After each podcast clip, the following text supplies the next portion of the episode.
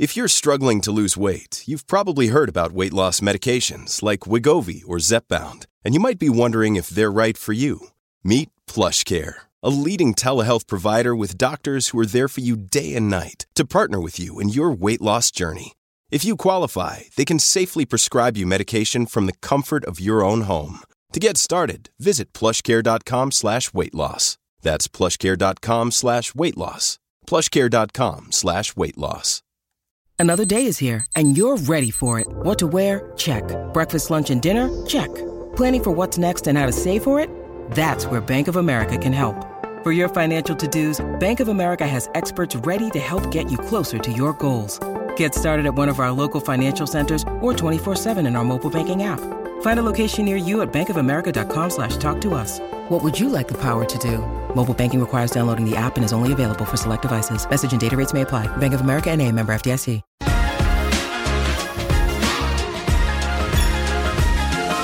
¿Qué onda, corazones? ¿Cómo están? Bienvenidas a este espacio, espacio seguro de plática, chisme y aprendizaje de todo tipo de temas con todo tipo de personas. Esto es El vuelo de una abeja, el podcast. Y como sé que este episodio les va a interesar y les va a encantar muchísimo, de una vez les voy diciendo que nos vayan apoyando con un like, un comentario, con una interacción para que pueda tener un mejor alcance y llegue a más personas. El día de hoy tenemos una gran invitada por segunda ocasión, porque tiene mucho que contarnos. Tenemos aquí a Serena. Hola, uy, qué emoción estar aquí otra vez. Por Paulina tercera, ¿eh, Serena, Luz? Serena. Paulina, ¿cómo es? Paulina Serena. Es, es, es- es como que una de las cosas eh, más fuertes que logras saber que no te llamabas nada más Serena.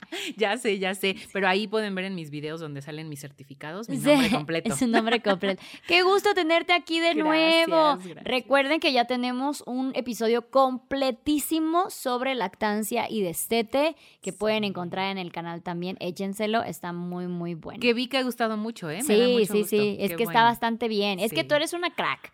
o sea, gracias. si tú tienes o vas a tener niño chiquito cerca, Serena es tu, es tu patrona. Ay, ella va a ser tu patrona. Por favor, síguenla. Qué bonito. Cuéntanos de ti, qué haces, a qué te dedicas, qué show. Pues como les digo siempre en mis cursos, yo soy consultora de lactancia IBCLC, estoy certificada en nutrición pediátrica y alimentación complementaria y además ahora mismo estoy terminando mi licenciatura en nutrición y estoy estudiando un diplomado en nutrición clínica pediátrica. ¡Hala! Oye, o sea, bien educada la muchacha. Sí, claro, para darle siempre bien lo mejor. preparada, me encanta. Sí. Y bueno, ya tenemos el de lactancia, así que en esta ocasión hablaremos de alimentación complementaria. Así ¿Ok? Yo quiero hablar de esto antes de que se me olvide todo lo que aprendí, todo lo que viví, para poder hablar. ¿Qué es la alimentación complementaria?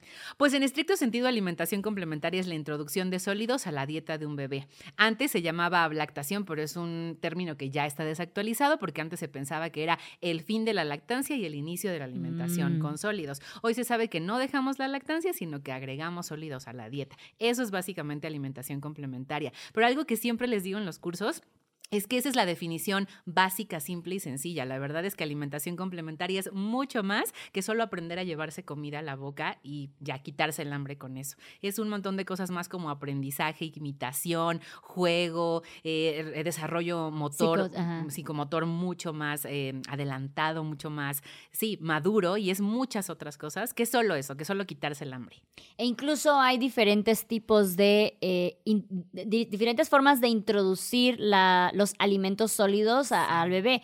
Yo en particular hice uno que se llama Baby Lead Winnie. No sé si tengo un nombre en español. Sí, Baby Weaning o introducción a los sólidos guiada por el bebé. Yo hice esa alimenta- ese tipo de Sí. alimentación y sí, yo he visto que ya hay mucho más información, pero hace dos años sí fue un poquillo como polémico eh, porque este básicamente es saltarte el área de las papillas para empezar ya con pedazos de sólidos. Obviamente hay un entrenamiento para, hay una forma de cómo hacerlo de manera correcta, etc, etc, etc. Pero me acuerdo que una de las cosas principales que yo aprendí es diferenciar el el miedo de la asfixia y de la atragantación Sí. eh, y de la arcada. Ar- arcada se Sí, dice, ¿no? y arcada y Ah, atragantamiento. todavía tengo recuerdos, recuerdos.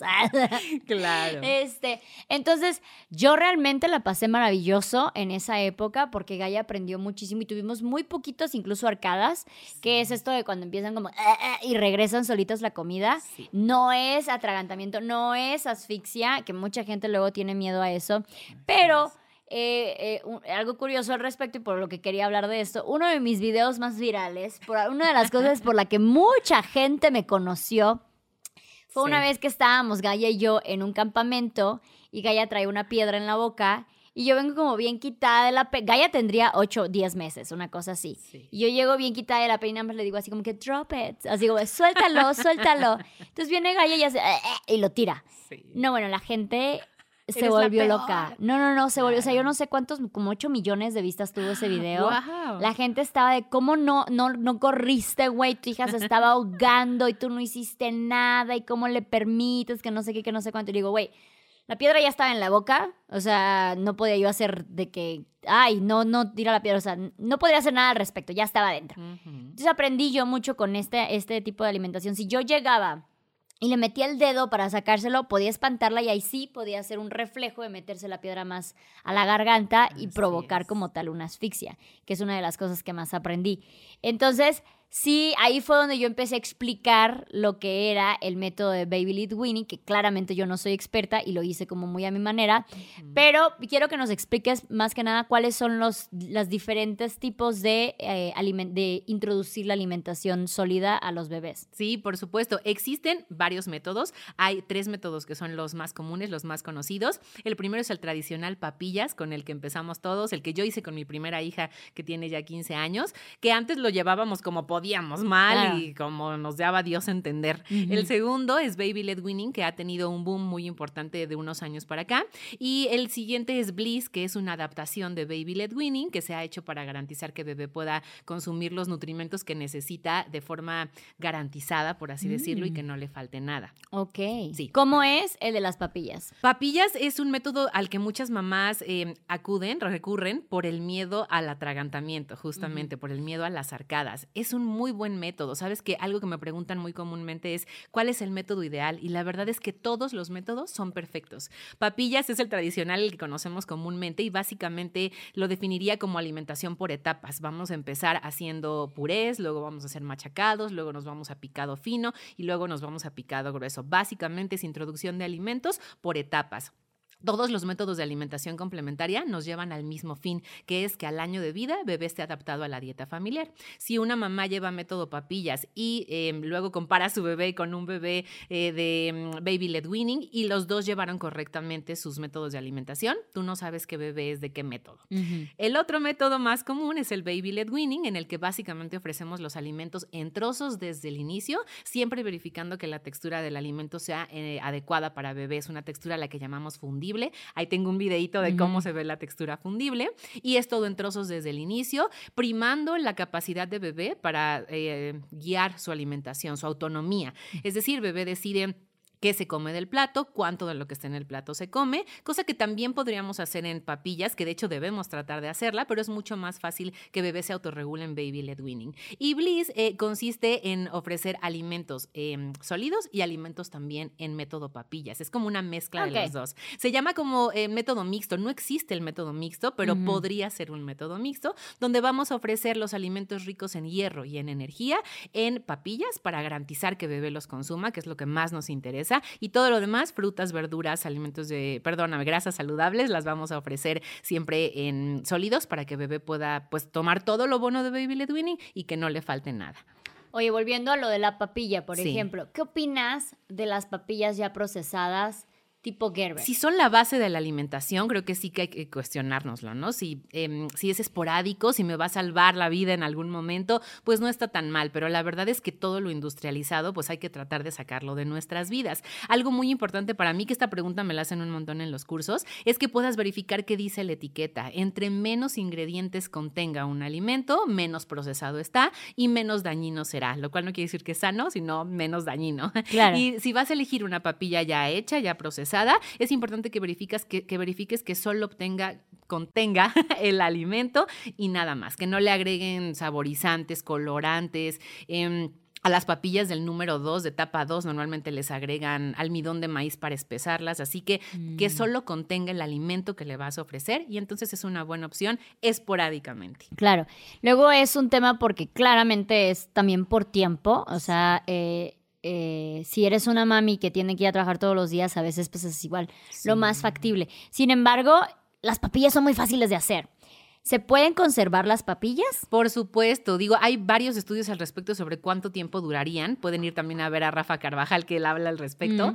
Y normalmente se recomienda que una papilla refrigerada dure un máximo de tres días y congelada siete días. Así que lo que puedes hacer es el fin de semana, exactamente, haces tus papillas, porcionas y congelas y solo las vas sacando. Ah, súper bien. Sí. Cuando yo estudié lo de Baby Le- Let Winnie, este, sí eh, hubieron varios tabús que tuve que quitar porque ya ves que al principio es de que un alimento por tres días. Sí, Entonces, ¿qué pasaba con un alimento por tres días? El bebé llegaba a aburrirse de los alimentos, perdía el interés, no había como que, uh, hay algo nuevo aquí, no sé qué, ¿no? Y retrasamos la introducción de muchos alimentos. Claro, Necesitamos ¿cuántos te llevas, no? Totalmente, sí. Entonces, en las papillas veo muchísimo, por lo menos en los procesados, que hacen mucho esto y tienen como tres, cuatro frutas, verduras, no sé qué. Entonces Sí. ya es como que del otro lado. ¿Cuál sería la introducción correcta de cuántos alimentos, en, en cuánta eh, variación y cuánto tiempo deberíamos de dar? Pues existe algo que se llama el Consenso de Alimentación Complementaria del 2023, que es como el documento más actualizado hoy en alimentación complementaria. Está gratis en internet, todas lo pueden ver. Y este Consenso de Alimentación Complementaria nos dice que lo mejor es ofrecer un alimento nuevo entre uno y tres días. Sin embargo, el mismo consenso nos dice que lo mejor es tratar de no retrasar la introducción de nuevos alimentos, así que con un día de introducción cada nuevo alimento es más que suficiente. Los potenciales alergénicos, eso sí se tienen que ofrecer tres días seguidos como único nuevo alimento, pero todos los demás, un día es más que suficiente. Bueno, en el curso que tomé era como que, sí, un día por alimento y a la semana se ofrecía un, eh, un alergénico. ¿Cuáles son los alergénicos? Los alergénicos son aquellos que estadísticamente causan más alergia en los seres humanos, pero potenciales alergénicos pueden ser todos los alimentos. Hay gente alérgica al plátano, hay gente alérgica a la manzana, cosa rarísima, ¿no? Sí, sí, sí. Pero existen. Solamente puedes saber si eres alérgico a algo cuando te sometes a esa sustancia, a ese alimento, etcétera. Entonces, potenciales alergénicos son todos, pero estadísticamente hay algunos más, como el huevo, la soya y sus derivados, los frutos rojos, los cítricos, eh, los lácteos son los líderes eh, como alergénicos. Puedes darle una vista en internet y buscar alimentos potencialmente alergénicos o tomar mi curso y ahí Mm. tienen un listado de alimentos también donde pueden saber cuáles son los frutos secos, por ejemplo. Ok, entonces esos se van como que alternando dentro de todas las demás frutas y verduras y todo este show. La verdad es que tú puedes agregar a la dieta de tu bebé dos alergénicos por semana, porque son eh, uno por tres días, entonces en una semana nos da Ya chance sabes, sí, sin sí. problema. Sí, de dos, pueden ser seis días, tres y tres, no pasa nada, pero pues siempre les recomiendo que para que estemos más tranquilas, la primera semana ni le metas alergénicos, la segunda ya empezamos con alergénicos y uno por semana está bien. Ok, y por ejemplo, eh, ¿a- ¿en qué momento podemos empezar a mezclar las comidas? Desde el inicio, aunque siempre también se recomienda ofrecer un alimento nuevo sin nada alrededor, o sea, no hacer una papilla de pasta a la boloñesa desde el inicio, ¿no? Sino vamos a empezar. Hacen papilla de pasta a la boloña. Totalmente, sí. ¡Qué asco! A mí me encantan. ¡Wow! Ya sé que habrá ahí de mi equipo a quien les gusten estas Sí, papillas. claro. ¿verdad? Pero sí, sí, sí. También se puede hacer una papilla de huevo y suena como los adultos no. Bueno, eso todavía creo que tiene más sentido, pero no sé, las Claro. papillas de carne siempre me dieron como mucho, mucho, Sí, mucho claro. impacto, ¿no? Bueno, el punto es que podemos ofrecer, debemos ofrecer al inicio los alimentos solitos. O sea, en el ejemplo de la pasta a la boloñesa, primero ofrece una papilla de pasta, luego una de carne, luego una de tomates. ya ¡Qué fuerte! Sí, sí, sí. ajá. Y una vez que ya introdujiste por separado cada alimento, ahora sí haz las mezclas. Esto hablando específicamente en papillas. En Baby Led Winning y en Bliss vamos a ofrecer los alimentos enteros con textura fundible también solitos, o sea, en su mismo plato pero por separado. Necesitamos que bebé se acostumbre al olor, a la textura, al sabor del alimento en su estado natural para que lo conozca y entonces sí después ya haces mezclas infinitas. En el ejemplo que me dabas de las papillas que traen 20 cosas añadidas, pues estaría bien cuando bebé ya conoce todas por separado. Claro. No, y luego me acuerdo que tenía una prima que me decía, es que mi, yo prefiero darle a mi hija el, el procesado que ya tiene el- la carne molida, el arroz, la papa, la ensalada, güey, el jugo ahí adentro y listo. Un Sí. alimento completo. Y yo así como de, ¡ah! ¿Cómo? O sea, no, no me imagino eso, es que eso no suena nada bien. Digo, igual, o sea, evidentemente funciona porque sí, Sí, se lo comía, pero sí. yo como adulta sí me decía, wow, qué fuerte. Regresando un poquito antes de ¿Cuáles son las pautas para que tú sepas que tu hijo o tu hija ya está preparada para empezar la alimentación complementaria? Ay, ese tema es importantísimo y causa muchísimas dudas. Eh, es importante que tengamos en cuenta dos puntos. Primero, edad y luego hitos del desarrollo. Hablando específicamente de la edad, ah, y sin importar el método, ¿eh? estos hitos del desarrollo y la edad aplica cualquier método que vayamos a utilizar. Hablando específicamente de edad, también el consenso de alimentación complementaria de este año nos dice que podríamos empezar en bebés de lactancia artificial, o sea, con fórmula o mixta a partir de los cuatro meses y en bebés de lactancia materna exclusiva a los seis meses. Pero el mismo consenso también nos dice que es mucho mejor esperar a que los bebés tengan seis meses. No hay necesidad de adelantar este proceso porque hay muchos riesgos a futuro como problemas digestivos, más susceptibilidad a alergias, aunque también se ha comprobado que si te tardas mucho, también aumenta el riesgo de alergias. Así que edad ideal, seis meses para iniciar. Así como es grave iniciar antes de los seis meses, es grave iniciar después. Tu límite son los siete meses. Tienes entre seis y siete meses para iniciar. Ya tenemos la edad, ahora hitos del desarrollo, es decir, el desarrollo motor y neurológico que nos hacen saber que el bebé está listo. ¿Cuáles son? Que bebé pueda mantenerse sentado por sí solo sin apoyo. Esto ha causado mucha controversia en TikTok porque algunos pediatras no están de acuerdo con esto. Sin embargo, ¿a qué nos referimos con esto? Y esto lo maneja, por ejemplo, también la Academia Española de Pediatría, que nos dice que un bebé debe poder tener control cefálico, es decir, controlar su cabecita. Y esto es lo que traducimos como poder mantenerse sentado por sí solo. Esto no significa que bebé va a ir de acostado a sentado. Ese es un proceso que va a tomar muchos más meses alcanzarlo, sino que si tú lo sientas en una superficie superficie plana, la mesa, por ejemplo, bebé con sus propios medios se pueda mantener sentadito. O sea, pone las manos al frente, se tambalea a los lados. Ay, somos Recorde a Ponen una mano adelante y una atrás, que por sus propios medios se mantengan sentaditos. Que no tengas que ponerle 20 almohadas o ponerlo en la esquina del sillón para que se mantenga, o que en la silla no se ponga de lado, sino que se mantenga derecho. Este punto es muy importante porque es uno de los mayores reductores de riesgo de atragantamiento. Necesitamos madurez en los músculos de la espalda, del abdomen, para que bebé pueda gestionar una arcada y entonces no le pongamos en riesgo. Es de los puntos más importantes junto con edad.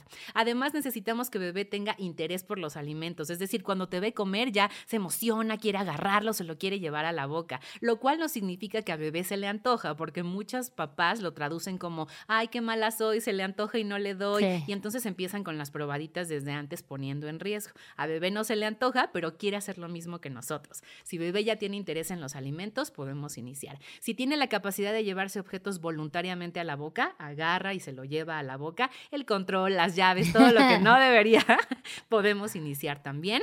Y básicamente esos son los hitos del desarrollo necesarios más edad. Si tu bebé no tiene algún hito del desarrollo y tiene la edad adecuada, vamos a esperar tenemos hasta los seis meses y tres semanas antes de llegar a los siete meses para iniciar. Así que paciencia. Muchas mamás me dicen, mi bebé tiene ya los seis meses, pero le falta el sentado. Paciencia, va a pasar. Normalmente los cambios en los bebés se notan luego, luego. Hay que acordarnos siempre que los bebés cambian de un día a otro. O sea, ayer no se sentaba y hoy ya se sienta. Paciencia, vamos a esperar. Algo que siempre les digo en los cursos es, tu bebé va a comer toda la vida a partir del día que empieces. Así que espera un poquito más, sí se puede esperar. Ok, porque luego hay muchas ganas de decir, que no se sienta todavía porque no se para y se sienta. Entonces lo que decías con que sostengan la cabecita. Exacto. Y en la parte del interés, a veces nada más quieren jugar y eso también es parte del desarrollo. Eso eh, lo hace muchísimo, muchísimo hincapié con eso en la parte del Baby Lead Winnie porque parte de este proceso es permitir a tus hijos que experimenten y jueguen con la comida, porque no nada más es el, punto de alimentarse, sino es,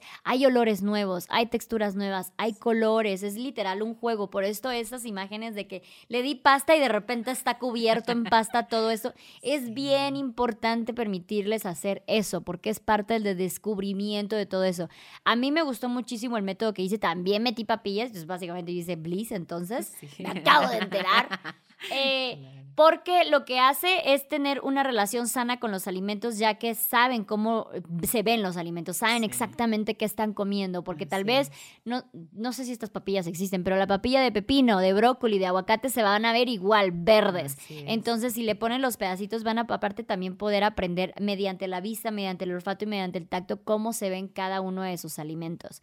Además, perdóname que te interrumpa, está comprobado que Baby Led Winning nos ayuda a que haya menos riesgo de selectividad alimentaria, justo porque bebé puede observar el alimento, explorarlo, llevárselo a la boca. No quiere decir que un bebé de papilla se va a volver selectivo. Si lo llevas bien, no va a haber gran diferencia, porque bebé tiene que poder explorar su papilla. Así como en Baby Led Winning, bebé agarra los alimentos, en método papillas, bebé tiene que tener su papilla en la mesa para explorar, ensuciarse, embarrarse, apretujarla, aventarla, igualito. Aunque la diferencia es que tú vas a tener tener en tu mano, en tus manos, una porción de papilla para ofrecerle a cucharadas. Este punto es importante porque si bebé explora solito, no se va a poder llevar la papilla a la boca porque se escurre y entonces le ponemos en riesgo de que no se alimenten. Baby led winning es un poco más difícil que eso pase o en bliss, así que es importante que también en papillas bebé explore para que tenga los mismos beneficios de baby led winning. Sí o sí vamos a tener que limpiarlos. Aceptémoslo. Aceptémoslos, es parte del proceso. Sí, entre eh, más sucios, mejor, más aprendizaje. 100%.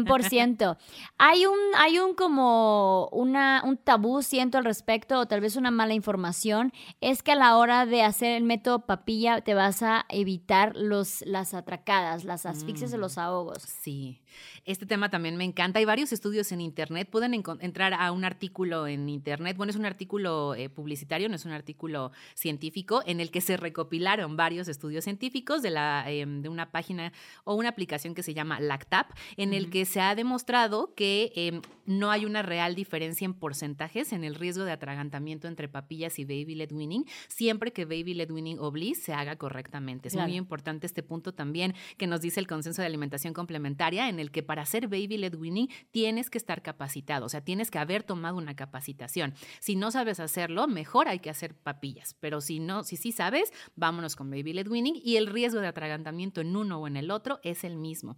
El riesgo de atragantamiento siempre está ahí, hagas el método que hagas, pero está en la vida diaria, en la vida común. O sea, bebé se lleva algo a la boca, Ahí está el riesgo de atragantamiento, no solo comida. Pero algo que sí les digo siempre es que cuando iniciamos alimentación complementaria, más que nunca y de forma obligatoria, deberíamos tomar un curso de primeros auxilios pediátricos para saber primero, como bien lo dijiste, cómo diferenciar una arcada de un atragantamiento. Y después para saber actuar ante uno y ante el otro, ¿no? La arcada es como el preámbulo de un atragantamiento, es un sistema de defensa que tiene el organismo para expulsar aquello que es un potencial riesgo de atragantamiento. La arcada es básicamente cuando vamos a vomitar y se estimulan los bebés mucho más adelante que en los adultos. Este es un punto importante para que nos sintamos seguras en el proceso. Los adultos tenemos... Es como un este reflejo, es un reflejo. Y ya, ya, saben cómo hacerlo. Exacto, justo a eso iba, que los adultos tenemos este reflejo muy atrás, hasta la úvula, lo que le decimos mm. la campanilla. Los bebés lo tienen más al frente, más o menos en la unión del paladar rígido y blando, lo cual hace que un alimento no llegue tan atrás como con nosotros. Entonces, cada vez que tu bebé se mete un pedazote de plátano a la boca, en cuanto toca ese punto, va para afuera. No te preocupes que su reflejo de arcada le va a salvar la vida del pedazote de plátano, el pedazote de carne. Así que es un mecanismo de defensa en el que no hay que hacer nada. Hay que observar a bebé para que esa arcada no se vuelva un atragantamiento y nada más. Este punto es importantísimo porque hay muchas mamás y papás que no pueden gestionar el miedo que les da. Mi esposo está en ese equipo. Así que cada vez que nosotros estábamos en un tiempo de comida y mi esposo veía que se atragantaba, o sea, bueno, sí, que tenía una arcada, no se atragantaba, empujaba la silla y quería sacarla y era, relájate por favor. Y entonces ya él decidió que cuando era ese momento mejor se hacía guaje, hacía otra cosa y evitaba estar ahí para evitar asustar a bebé. Este punto es importante también porque el ejemplo de la piedra de tu video es muy importante. Cuando un bebé se asusta, lo primero que hace es llorar. Para llorar tiene que jalar aire.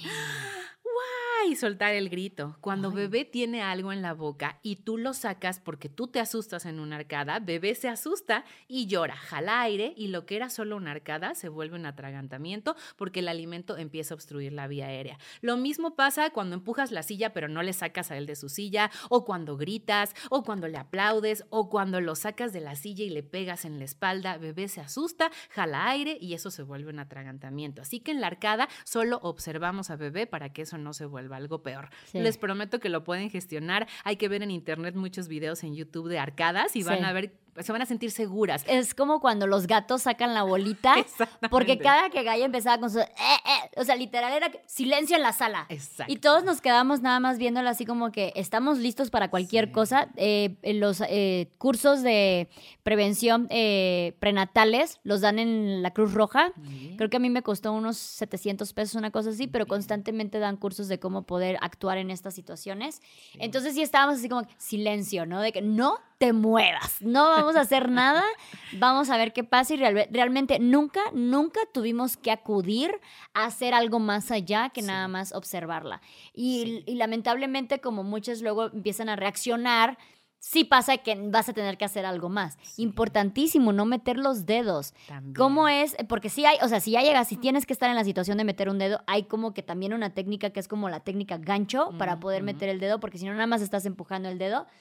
Y tiene, el- bueno, lo que lo obstruye, entonces tienes que meter como que por el cachete y luego Sí. hacer, o sea, tiene su gracia, ¿no? Y solo si ves el alimento en la boca. Si no lo alcanzas a ver, está muy atrás y no debes meter el dedo. Ok. Sí. Entonces sí, mejor tomen el curso. Ay, mejor sí, tomen tomen el curso. Aquí son solo recomendaciones. Les va a dar mucha tranquilidad aparte. Ay, sí, Es por como que sentirse preparadas. En mi caso, yo tomé el curso, el papá de Gaña no lo hizo, entonces era así como de, tú tienes la batuta. Entonces me Sí. decía, tú me dices, corro, salto, güey, lo que- brinco Claro, como rana, güey. Tú me dices qué hacer, y yo estaba así como. Y ya luego nada más veías como sa- sacaba el pedazo de tortilla, aparte, así como que, todo bien, proseguimos. Y a veces se lo vuelven a comer. Y a si se lo vuelven a comer, es asqueroso. Es asqueroso. Dije, uy, Gaia, bueno, está bien. Claro, sí, sí, sí, sí, sí. Entonces eso es bien importante también en la parte de, de, de la asfixia y que pasa en los dos lados. Mucha gente tiene mucho miedo de hacer el método Baby Lead Winning. Como dices, ambos métodos son iguales de buenos, Sí. pero mucha gente no lo hace simplemente por el miedo a tener situaciones de asfixia. Claro. Bueno, también es importante eh, aprender cómo se ve un atragantamiento y qué es. ¿no? Ya el atragantamiento ya es eh, el inicio de una asfixia, es cuando la vía aérea está obstruida por un alimento y entonces sí necesita, o por un objeto, y entonces sí necesitamos actuar de inmediato, ¿no? En el atragantamiento no observo, en el atragantamiento actúo de inmediato. Y en el- Tú avísame. claro. Más moradito, eh, todavía aguanta. Sí.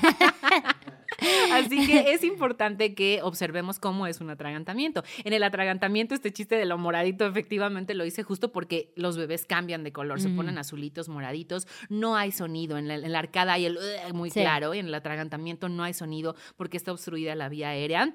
Normalmente hay movimientos erráticos en el cuerpo del bebé y esto se da de inmediato, pero también hay que actuar de inmediato. Ahí es donde aprendemos todo lo que, o, o aplicamos todo lo que aprendimos en un curso de primeros auxilios. ¿Y cuál sería la diferencia entre atragantamiento y asfixia?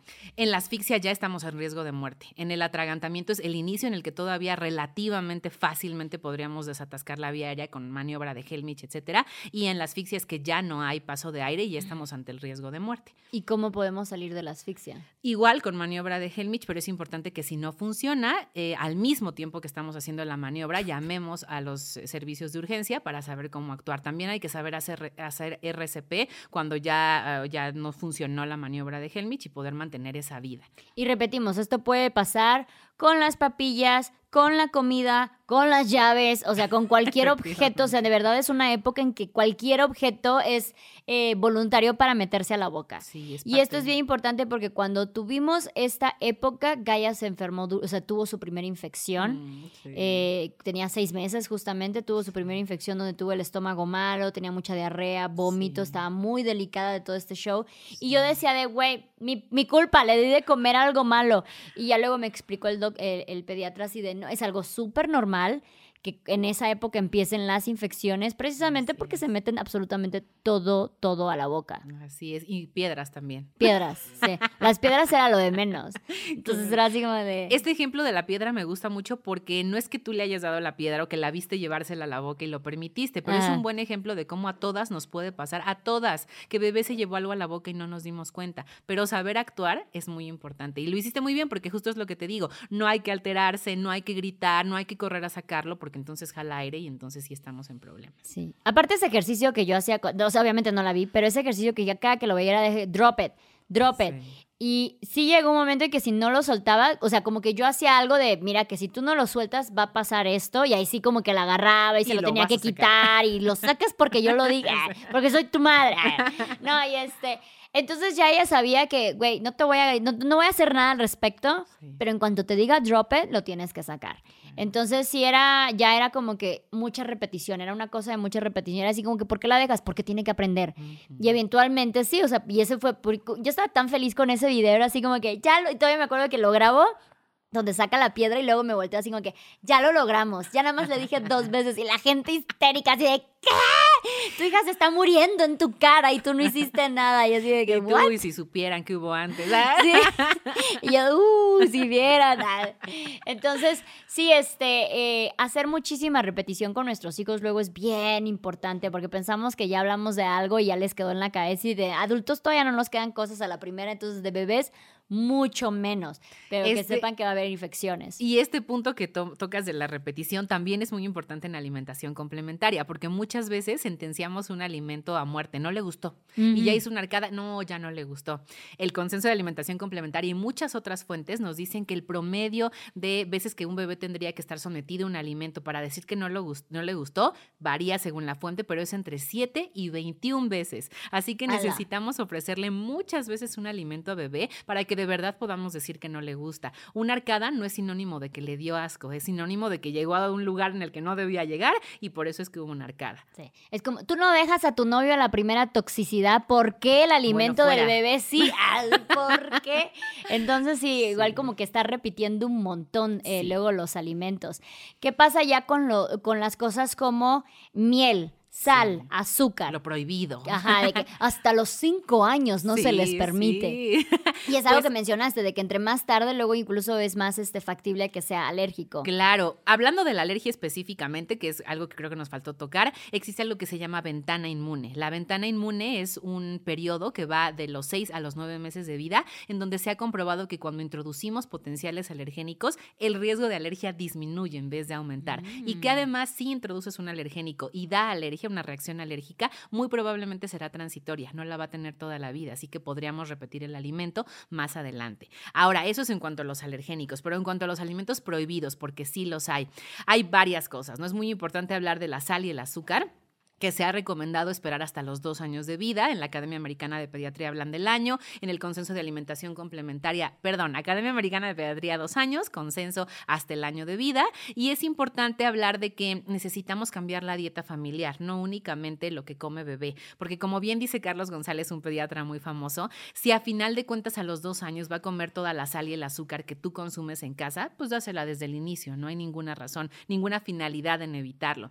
Lo, importante es que bebé empiece a hacer hábitos saludables para su adultez y eso implica que en casa también podamos cambiar los hábitos, que no es nada fácil, pero es importante que nuestro bebé sea nuestro aliciente para intentar cambiar los hábitos. Esos son entonces hasta el año o dos años según la fuente, entre más te tardes mejor. Alimento prohibido, podemos encontrar la miel, eh, prohibido al menos hasta los 3 a 5 años, también depende de la fuente, y eso tiene que ver con el riesgo de botulismo. En la miel podemos encontrar algunos restos o esporas de Clostridium botulinum, que es una bacteria que nos genera parálisis muscular, que es la que usamos en el Botox aquí, pero que sin control pues también puede afectar a los bebés en su sistema digestivo y su organismo tan inmaduro, pues sí puede ser muy peligroso. ¿Y esto puede ser cualquier tipo de miel o solamente la miel de abeja? Miel de abeja, sin embargo, no hay que ofrecerle ninguna otra miel porque son azúcares añadidos y normalmente otras mieles pues también traen otras cosas. Entonces, Ok. bueno, no azúcares añadidos, azúcares simples extra, entonces mejor no. Ok, ni de agave ni de maple. Nada, hasta los 2 a 5 años de vida. Madres. Madre, híjole. Ah. Es difícil. Bueno, ya, ya, ya, ten- ya tiene más de dos. Ya, Ya, ya, ya, ya. me salvé. La primera vez que Gaia tuvo un Sugar Rush fue con una crepa de Nutella que yo me compré, le di un pedacito. ¡Wow! Es neta eh, una droga muy fuerte y Gaia estaba de que agarrándose de la cama y haciendo así de "Eh", toda trabada, güey, de que no podía controlar tanta azúcar que había en su cuerpo. Y sí fue muy impactante para mí, fue así de wow. Sí y después de eso tuvimos como que la recaída y que como la desintoxicación, fue todo, o sea, fue neta llevar la rehabilitación. ¿Qué pedo con el Sugar Rush? Pues sí, claro que existe y es muy importante justo por eso evitar el consumo de azúcar. El problema de los azúcares no está tanto en el momento que sí existe el sugar rush, sino que se vuelve una sensación adictiva que muchos seguimos replicando en nuestra edad adulta y la, la idea es evitárselo a los bebés. Ahora, también vivimos en sociedad y no podemos negar que pues hay, hay dulces en las fiestas, hay refrescos, etcétera. La idea es poder evitarlo lo más posible. Mientras tú más puedas alargar la introducción de estos alimentos, pues mucho mejor. Cuando existen, cuando estamos en un ambiente en el que pues no, no queremos decir que no por completo, también hay que limitarlos. No es decir que no, pero sí decir hay un límite y después de eso olvidarnos de estos alimentos ricos en azúcares. Lo importante Básicamente es ponerle tiempo y espacio a las cosas, así como nosotros lo hacemos en la ropa, ¿no? Voy a una fiesta de gala, pues uso tal ropa. Lo mismo en la comida. En las fiestas va a haber dulces, pues en la fiesta me como tal o cual dulce. Me traje un montón de dulces a mi casa, porque eso es muy común en México que regalamos dulces. los guardamos para tal o cual momento. Es importante hablarlo con los hijos, pero pues tú mejor que nadie sabes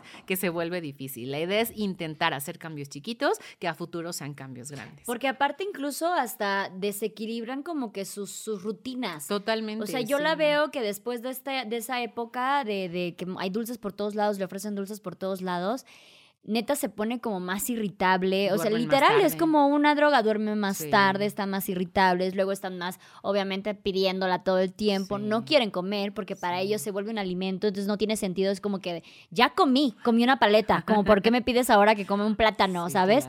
Entonces, sí se vuelve bien complicado. Eh, esta idea de dar dulces en cada fiesta es, es, es, es, es complicado, güey, porque también para, tú también quieres dar dulces por una fiesta porque se supone que es lo tradicional de dar, pero luego sí es bien sufrible. Y algo bonito, creo que algo que está cambiando en esta época son las escuelas, que ya no lo hacen tan, tan fácilmente, ¿no? La escuela, las escuelas de mis hijas, donde han estado, ya no venden dulces en las tienditas. Entonces creo que es un mm. poco cambiar la idea también de qué son los azúcares y eso es algo que estamos trabajando en esta generación, así que confianza, seguro que poco a poco mejorará.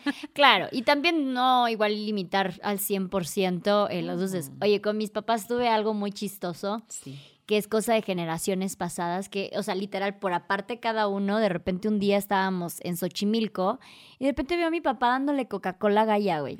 Y yo decía, papá, ¿qué te ves que tenía sed? Y yo, no manches, papá, como Coca-Cola, hasta yo sé que es. A mí me encanta, si es malo para mí, obviamente va a ser malo para ella. Y me pasé de que, ay, un poquito. Y yo así como que, no, no, qué fatal. No, bueno, ya pasó. Y en otra ocasión vi que mi mamá le daba café. Y yo así de, ma, ¿cómo café? ¿Qué? Pues es un poquito, o sea, estas cosas que para generaciones incluso hacen la broma de que una cervecita y se va a dormir. O cuando los dientes que les ponen alcohol porque les salen los, ay, porque les salen los dientes. ¿Cómo enseñarle a las generaciones que mm, igual y no está tan bien que hagan eso? Ay, pues mira, reeducar a las generaciones anteriores puede ser muy difícil, como lo es reeducarnos a nosotras, ¿no? Quien no quiere aprender algo nuevo, no lo va a aprender. Algo que yo les digo en los cursos es no gastes tu energía en alguien que no quiere aprender, ¿no? Tú puedes ponerle la información en la mesa a tu mamá, a tu suegra, a tus hermanas, pero si no quieren aprenderlo, no lo van a aprender. Creo que más bien en nuestras manos está poner el límite, es decir, estar bien atentas para saber decir esto no, esto sí. Si alguien te va a cuidar a tu bebé, decirle esto no puede comer, esto sí. No le vayas a dar su cervecita, por favor. Por supuesto, y esto es muy importante. ¿Y cómo reaprender nosotras? Pues tomando cursos, leyendo, viendo videos gratuitos en internet porque esto de las sustancias que son dañinas pero no tanto es también un gran punto. Los test, por ejemplo, tienen sustancias neuroestimulantes, hepatotóxicas, neurodepresivas que pueden afectar mucho a los bebés, incluso llevarlos hasta la muerte. El alcohol lo mismo, no hay una cantidad segura de alcohol, aunque le pongas un poquito en las encías. De hecho, hasta por la piel se puede absorber el alcohol cuando les bajamos la fiebre con alcohol.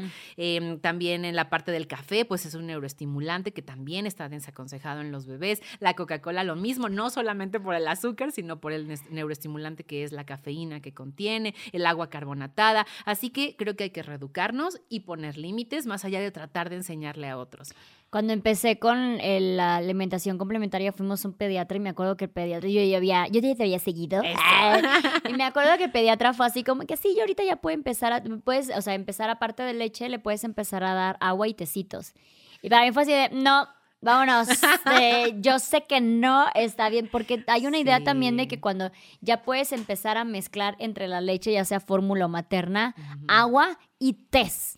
Y los test, pues de plano no están, no, están nada recomendados. Esto, esto de las bebidas es un punto importante. Hay una lista larga de bebidas que entran en las bebidas. Por ejemplo, los test, por ejemplo, los caldos. Esto de los caldos, hice un video de los caldos y mucha gente decía, es, es obvio, ¿cómo vas a hacer un video de esto? Pues no es tan obvio donde viene en el consenso de alimentación complementaria. ¿Qué pasa con los caldos? Hay mucha gente que ofrece solo el caldo, no ofrece sólidos en el caldo. Mm. Por ejemplo, las abuelitas eh, ofrecen, las abuelitas en Oaxaca muy cedido, ofrecen calditos de frijoles sin los frijoles, ¿no? O ofrecen caldo de res o la sopa de verduras sin las verduras, solamente el caldito, porque según se creía antes, ahí están las vitaminas. Sin embargo, es todo lo contrario. Cada vez que tú ofreces solo caldito, estás quitando el espacio en la pancita a comida muy importante y sí le ponemos en riesgo de desnutrición, porque muchas dicen, ay, es una comida, pero para un bebé con una pancita chiquita y un cuerpo chiquito, sí es muy importante cada tiempo de alimentación. Por eso es que este consenso de alimentación complementaria nos dice que si vamos a ofrecer caldos, que está dentro de las bebidas, eh, podríamos ofrecerlo siempre que tenga tres cuartas partes de alimentos sólidos. Es decir, le pones a un caldito de pollo, pollo, arroz, verduras y un poquito de caldito para que hagas una sopita. Si le vas a ofrecer frijoles, con frijoles, tres cuartas partes de frijoles y lo demás de agüita. Eso, por eso es que los caldos entran dentro de las bebidas cuando solo es un caldito. Por eso están prohibidos como caldo solito. Las gelatinas también están Mm. desaconsejadas porque es una proteína que no nos da absolutamente nada. Normalmente trae azúcares añadidos, así que las gelatinas también desaconsejadas. La única bebida que un bebé o un niño debería consumir hasta los 5 años de vida es agua y leche.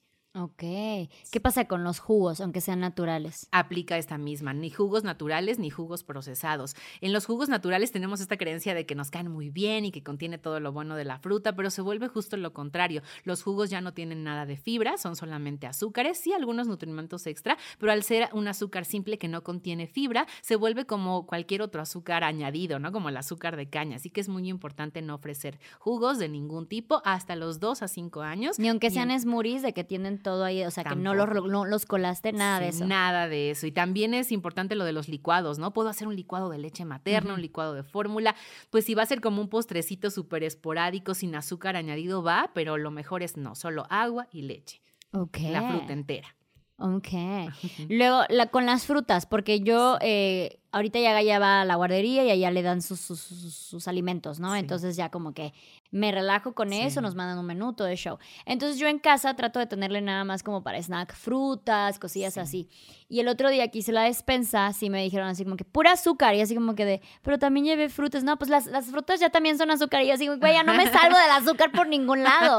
¿Qué onda con las frutas porque tienen mucho azúcar? Sí, sí, sí, tienen mucho azúcar naturalmente, pero no es lo mismo que el azúcar de caña o los azúcares añadidos, los azúcares simples, el jarabe de maíz de alta fructosa, porque contienen fibra y cuando mezclamos ese azúcar natural, la fructosa con fibra, el proceso metabólico es totalmente diferente. Así que no, no es lo mismo. Claro que podemos ofrecer frutas, pero siempre es importante balancear la dieta. Hay la regla máxima de ofrecer cinco grupos de alimentos por tiempo de comida. En los snacks o en los tiempos extra o en también les llamamos colaciones, puedes obviar esta, esta regla siempre que en los demás tiempos de alimentación sí haya cinco grupos de alimentos. Así que sí, sí puedes ofrecer una manzana de snack, un plátano, un mango, aunque sea muy dulce, la sandía, aunque sea muy frío, estos mitos que nos dicen. Claro que se puede mientras sus tiempos principales de comida tengan siempre cinco grupos de alimentos. Así debería ser también la alimentación de los adultos, ¿no? Sí. Pero hablando de los bebés es algo que hay que cuidar mucho. ¿Qué pasa con los menús infantiles? Que son siempre nuggets, papitas Uf. y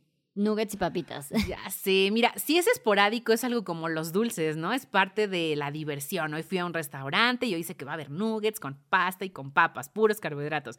Lo sé, entonces, si es esporádico, no es tan grave, pero la idea es que la mayor parte de la alimentación sea lo mejor posible, ¿no? 80, 90% sano, 10% máximo 20% que sea comida chatarra. Ahora, en un restaurante, si tú quieres cuidarlo, también lo puedes hacer. Aunque el menú infantil sea puros carbohidratos, tú puedes pedir otra cosa. Puedes pedir una verdura, puedes pedir pollito a la plancha. En vez del nugget, mejor tráigame un pollo a la plancha y lo mezclas con la pasta que tiene. Entonces, sí hay formas de lograrlo, pero si es esporádico, no pasa nada. O sea, sí se puede pedir alimentos que no estén en el, en el menú infantil Por para supuesto. nuestros hijos. Sí. Y es algo que a mí me gustó muchísimo de- del método de Baby Lead Winnie, que en mi caso que yo viajo mucho, era bastante accesible sí, porque yo nada más pedía algo que yo me iba a comer y de ahí comíamos todos, ¿no? O sea, Ahí resuelves mucho. una duda de muchas de mis mamás. ¿Cómo le hago en la calle? Pides lo que hay en el restaurante, a ver qué tiene. En todos lados va a haber un tomate, un plátano, un pollo a la plancha. En todos lados hay algo que tu un guacamole, un guacamole, un frijolito frito. quesito. Ajá. En todos, después del año. En todos, en todos lados hay, hay algo que nuestros bebés pueden comer. Decías que la imitación pues es muy importante y obviamente también Uh. cuidar la alimentación de toda la familia Sí. para que el bebé pueda acostumbrarse. ¿Qué pasa? Porque hay muchísimo hate en este tipo con las familias que son vegetarianas y Mm, veganas. Pues yo no estoy capacitada para alimentación complementaria Hasta y ahí se veganismo. corta. se corta. Sin embargo, em, bueno, se ha comprobado que en las personas que no quieren consumir carnes, cuando mezclamos cereales con leguminosas, podríamos formar proteínas completas de la misma calidad que las proteínas de origen animal. Y además es muy importante la suplementación de hierro o bien garantizar que coman mucho hierro proveniente de hojas verdes de leguminosas junto con alimentos ricos en vitamina C para que lo puedan absorber. Yo digo que yo no estoy capacitada porque yo no puedo hacerte un menú para Claro. una familia vegana o para una familia vegetariana. Se puede hacer, hay especialistas al respecto, hay mucha controversia y creo que esto es una decisión familiar y sobre todo informada. Sí lo puedes hacer, pero busca un especialista que te pueda dar un menú completo para tu bebé para que no le haga falta nada. Claro, luego también esta idea de que el- el- las comidas, todos los alimentos siempre deben de tener carne, porque es la proteína, carne Sí, todos los sí. días. En mi caso yo no cocino carne, no sé cómo prepararla. Empecé a hacer como carne molida y pollo porque era lo único que se me ocurría cocinar para Gaia. Eh, no soy vegetariana, pero mi consumo de carne es mínimo. Entonces, sí, mucha gente era de que no le das carne, no le das carne. Le digo, güey, pero le doy lentejas, le doy eh, garbanzo, le doy espinacas. O sea, hay muchísimas maneras de seguirle dando proteínas que no sean precisamente carnes. Y ya con el menú de la guardería, yo ya sé que ella tiene su, su dosis de carne por allá. Claro. Entonces sí hay muchísimo esto de, ¿por qué la quieres adoctrinar? Y es como de, güey, ¿qué crees que hacen los carnívoros? También adoctrinar su tipo de alimento. No le estás preguntando a tu hijo si quiere ser vegetariano vegano o eh, el, este de la glu- ¿Cómo es? Gluten, gluten Ah, free, sí. cositas así, ¿no? Entonces, siempre va a tener la alimentación de la familia. Si la familia está preparada y está informada sobre la nutrición de un tipo de, veg- de vegano, porque yo conozco gente que es vegana, que tiene hijos, que dicen, güey, no es que yo quiera hacer a mi hijo vegano, es que es la comida natural que tenemos en casa. Así Si es. afuera le ofrecen otra alimentación y la quiere aceptar, pues adelante. Generalmente va, a- va a aceptar de la que está acostumbrada, ¿no? Pero hay muchísima gente que odia a las personas que tienen, o sea, literal, es Sí. odio a las personas que tienen una alimentación diferente. Entonces, Sí. ¿tú qué dirías a la gente que ve a alguien y dice, no, lo estás desnutriendo porque no le estás dando carne todos los días? Pues que no hay que juzgar. Creo que la única persona que podría tener en la mano esa capacidad, y no de juzgar, sino de recomendar, sería un médico con un estudio de sangre del bebé que avale que tiene una deficiencia. No juzgar al otro como en toda la maternidad y en todo lo que hacemos, porque no sabemos el contexto, no sabemos si están informados o no, ni siquiera sabemos si ese bebé tiene una intolerancia al gluten que haga que no pueda comer gluten, muchas otras cosas. Así que siempre tolerancia y respeto a la maternidad y paternidad de los otros, y eso es muy importante. Lo cual también me lleva hablar de esta parte muy importante de la imitación, que es lo que me- con lo que empezamos este punto, y es que la comida también es imitación sobre lo que es la sociedad, la convivencia social. A final de cuentas, cuando tenemos una fiesta, lo primero que pensamos es, ¿qué voy a dar de comer? o cuando vamos con las amigas, vamos a ir por un cafecito o vamos a cenar. Entonces es importante crear una buena relación con la comida, sea vegana, sea carnívora, como sea que tengamos nuestra alimentación, que también implica una sana relación social con la comida. ¿Cuál es el límite entre quiero que tenga una relación sana con la comida al, pues no come, no deja, o sea, no come Uy, nada? Ya sé. Creo que es muy importante también sanar nuestras propias heridas como en toda la maternidad, ¿no? Em, cuando hablamos de la comida estamos muy acostumbradas a, a que nos obligaban a comer, a que es pecado tirar la comida, a que tú no sabes comer, yo te tengo que enseñar cuánto tienes que comer y cuándo tienes que comer. Así que es muy importante quitarnos esas ideas, sanar nuestras propias heridas y reaprender que los bebés tienen la capacidad de saber cuándo quieren comer, cuánto quieren comer, qué de lo que está en el plato quieren comer. Y eso es justo lo que prima Baby Led Winning, la autonomía de los bebés. Hay que también informarnos un poco más para saber que existen crisis de lactancia, sea de fórmula o sea de leche materna, que hacen que, por ejemplo, se afecte la, la cantidad de hambre que tienen al año de vida, el ritmo de, los, crecimiento de los bebés se ralentiza muchísimo y entonces los bebés, como ya no tienen tanta hambre, pues escogen tetita o biberón o comida y pues por supuesto que va a ganar el biberón o, la, o la tetita y son periodos en los que comen mucho menos y mamá se asusta muchísimo, papá, la familia no está comiendo bien, se va a desnutrir. Mientras bebé sea quien guíe su alimentación, igualito que en el pecho o en el biberón, igualito que el sueño, no hay nada que enseñarle a los bebés. Hay que recordar siempre que somos mamíferos, que somos eh, primos de los changuitos. Observa, observa videos de los changuitos. La changuita no anda en el árbol con su reloj o con su extractor de leche. No anda en el árbol también con su menú siempre así eh, súper estricto a la mano. Eh, hay que imitar un poco lo que ellos hacen, ¿no? Su bebé come cuando quiere comer, lo que está comiendo la mamá lo come el changuito, ahí está la mamá pelando el plátano y el changuito agarra y lo prueba, es un poco lo mismo. Recordar siempre que somos mamíferos, que tenemos señales de hambre y saciedad a las que podemos atender, ya no atendemos a nuestras señales de hambre y saciedad, ya las dejamos de escuchar, los bebés las traen vírgenes, intactas, así que... ¿Hasta qué edad podríamos decir que tienen esta, esta reacción? Podría ser toda la vida si, si desde el inicio empezamos con hábitos saludables. No hay una edad en la que ya aquí ya se le olvidó. No, todos tenemos señales de hambre y saciedad que podemos volver a atender, pero no hay una edad en la que se dé. Si empezamos bien y continuamos siempre respetando a bebé, siempre va a comer bien. Se me acuerdo de estos videos que veía de eh, come, ya, ya comí, ya me llené. No, no, cómete, acábate el plato. Entonces que los niñitos se quedaban así como de, como no confío en mi cuerpo, entonces mi cuerpo está en erróneo porque yo ya me siento lleno. Y tú me estás obligando a seguir comiendo cuando yo ya me siento lleno. Y es algo que no hacemos en los adultos. Tú jamás obligarías a tu mamá, no, te lo comes todo. pero ya no quiero, pero te lo vas a comer. Entre los adultos no lo hacemos, así que es muy importante no hacerlo con los hijos. Y esta parte de obligarlos también puede ser muy sutil, porque en la mente tenemos obligar igual a violencia, pero no siempre es así. Cuando agarramos la cucharita y ahí viene el avioncito para que abra la boca, o por favor, mi amor, una cucharadita más, mira, abre la boquita, una nada más y te dejo ir a jugar. Eso también es una forma sutil de obligar a que bebé no escuche sus señales de hambre y saciedad. Oye, ahorita que decías lo de comes y te, y te llevas a jugar mucha gente que dice es que come nada más cuando tienen la pantalla encima. Y vemos mucho en los restaurantes que están los, las criaturas con las pantallas y están nada más así como de dame, saca la boca, de, dame del alimento y luego sigue comiendo. Y dicen, bueno, es que es mi manera. Pero dicen que hay una relación entre que luego ya no van a poder comer a menos que no tengan esta actividad o a menos que no tengan un soborno o a menos que no sea de, bueno, ahora sí voy a ir a jugar o cosas así. Y se vuelve nuevamente una relación no sana con la comida.